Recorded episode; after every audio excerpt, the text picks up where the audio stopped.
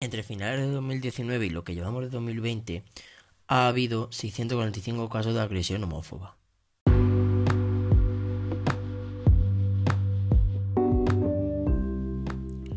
El alcalde del PP en Cuenca prohíbe colgar la bandera del orgullo gay en el ayuntamiento. Tras retorcer el contenido de una moción que fue aprobada por la unanimidad de la oposición, el regidor ha decidido colocar la bandera arcoíris en la fachada del mercado una actitud que ha sido calificada como homofóbica y autoritaria. Todo apuntaba a que la bandera arcoíris iba a ondear por primera vez en el Ayuntamiento de Cuenca, pero el Partido Popular ha decidido censurar este acontecimiento tras retorcer el contenido de la moción que fue aprobada por la unanimidad de la oposición durante el pleno del pasado miércoles.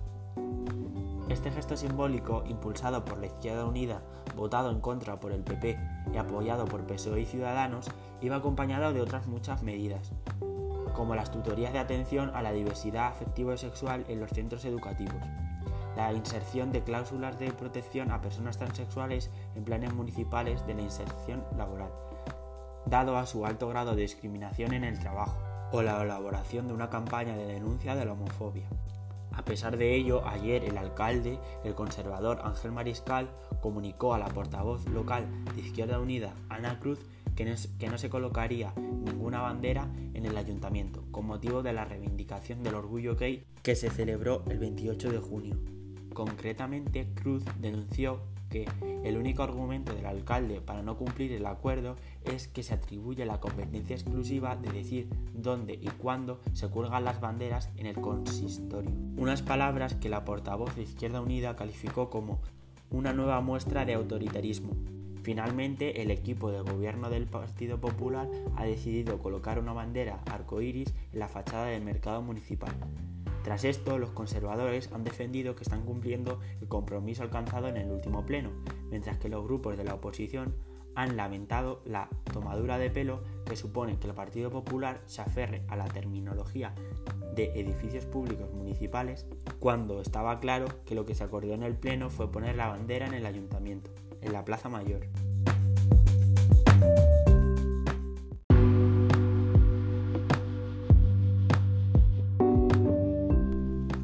De fruta para los putos. El ticket homófobo de un restaurante a una pareja gay. El lastre de la homofobia sigue produciendo situaciones de discriminación hacia este colectivo. Y prueba de ello es lo ocurrido el pasado lunes 9 de marzo, en un restaurante llamado Italy, en un centro comercial de Córdoba. Leonardo y Edgar, una pareja que reside en esta ciudad latinoamericana, se dispone a pedir comida para llevar. En este restaurante del centro comercial Nuevo Centro Shopping, y así lo hicieron, ordenando una ensalada de frutas, ñoquis y tiramisú. La sorpresa llegó cuando una vez pagaron el importe de la cena, recibieron el ticket. En él se podía leer hasta en dos ocasiones ensalada de frutas para llevar para los putos, en referencia a la pareja, algo que provocó naturalmente un tremendo enfado por parte de ambos. Leonardo decidió compartir este hecho en redes, en el que además de la foto publicó un mensaje que decía se me nubla el pensamiento cuando intento creer que aún existe gente con tanta bronca y odio a un pibe común, como yo, que solo intento comer ñoques y ensalada de frutas. Más empatía con el prójimo, por favor.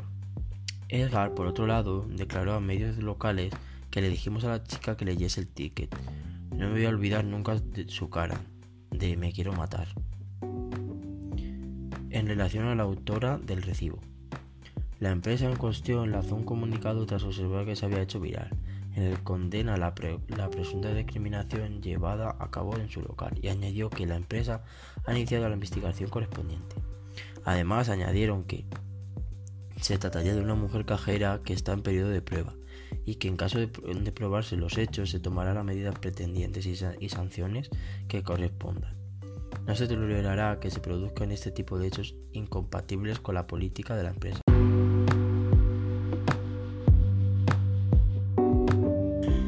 Un grupo de niños de 13 años protagoniza un ataque homófobo contra un portero de fútbol. Santiago Rivero, guardameta del G Madrid Fútbol 11 fue víctima de insultos por condición sexual durante un partido. La homofobia vuelve a sacudir el mundo del fútbol. Esta vez se trata del Santiago Rivero, jugador del G Madrid Fútbol 11, primer equipo de fútbol 11 LGTBI en España, que ha, que ha denunciado en sus redes sociales haber sido acosado durante un partido por su condición sexual. Os voy a contar por qué es necesaria la educación en la diversidad iniciaba el, comunicado del guardameta en su, en su cuenta de Twitter, ayer sufrí un caso de insultos homófobos mientras jugaba un partido de liga municipal en Madrid. Seguía la camiseta con la bandera LGTB, el detonante. Yo siempre juego con la, con la camiseta que veis, con una franca arcoiris para, para visibilizar que las personas LGTB también hacemos deporte y en particular fútbol.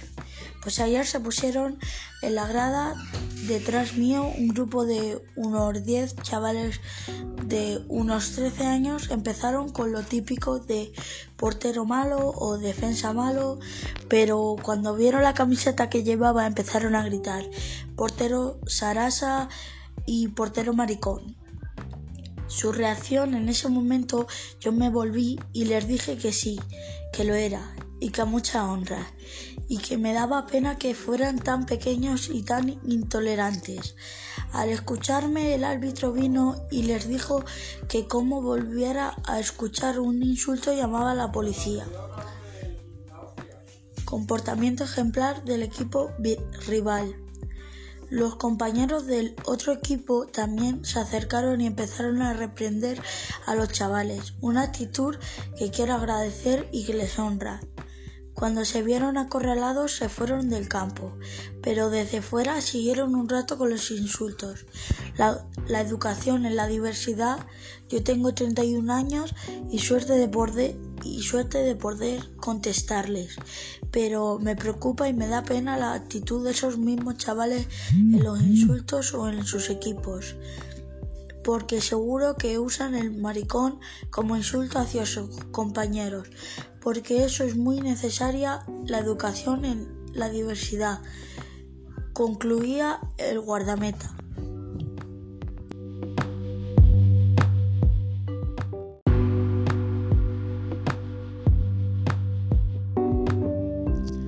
De día eres más feo.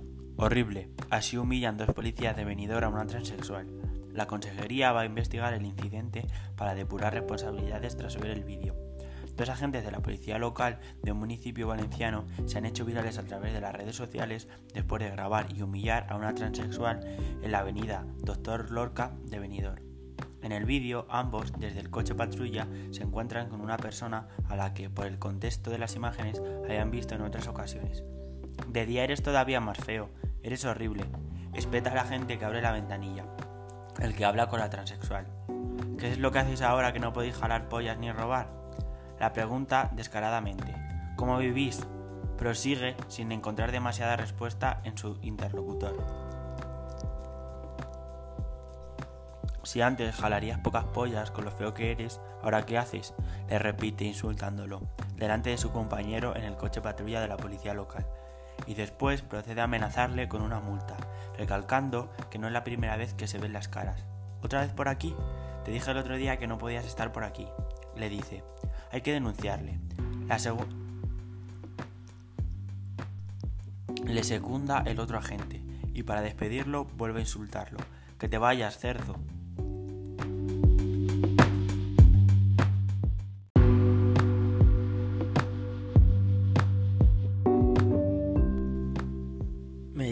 María de tira hostia, como si fuera a curar un resfriado. El joven que sufrió el ataque homófobo el pasado 6 de julio de 2019 en Barcelona, por gente como él, como el que me atacó, se celebra el orgullo. Son las 12 y media de la madrugada en el interior del McDonald's, de Plaza de Universitat, en el centro de Barcelona. Es la noche del jueves 27 al viernes 28 de junio, y se acaba de leer el pregón de inicio del Pride de Barcelona. Escasos minutos han pasado desde el inicio de la celebración del orgullo LGTBI. Tres amigos esperan en la cola para pedir un tentempié y comenzar la fiesta que durará toda la noche. Uno de ellos, al ver Lago, viste un crop top amarillo, fosforescente, sus vaqueros, una zapatilla de color blanco y calcetines por el tobillo. Lleva la onda multicolor símbolo de la GTBI, anudada a la muñeca. No pasan demasiados minutos hasta que un hombre de mediana edad se acerca a increparla. Tápate, que estás en un lugar público. El hombre ni saluda ni se presenta, ni hola, ni perdone, ni nada. Solo me dijo eso, tápate que estás en un lugar público. Que me tapase que aquello era vergonzoso. Y claro, yo le miré y le digo, ¿perdona? Y me volvió a repetir. El hombre viste un chándal negro, camiseta negra, tatuajes en los brazos y en, los laterales de la cabeza rapado. Al ver no se deja amilanar y se planta delante de él aguantando el tipo. ¿Que le va a usted mejor que me ponga un burka y una capa?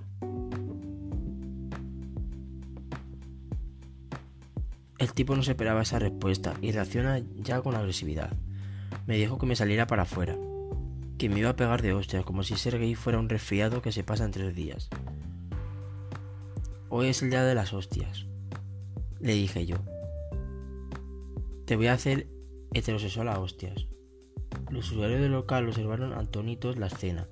Uno de los amigos de Albert continuó en la cola esperando para la hamburguesa cuando todo sucede.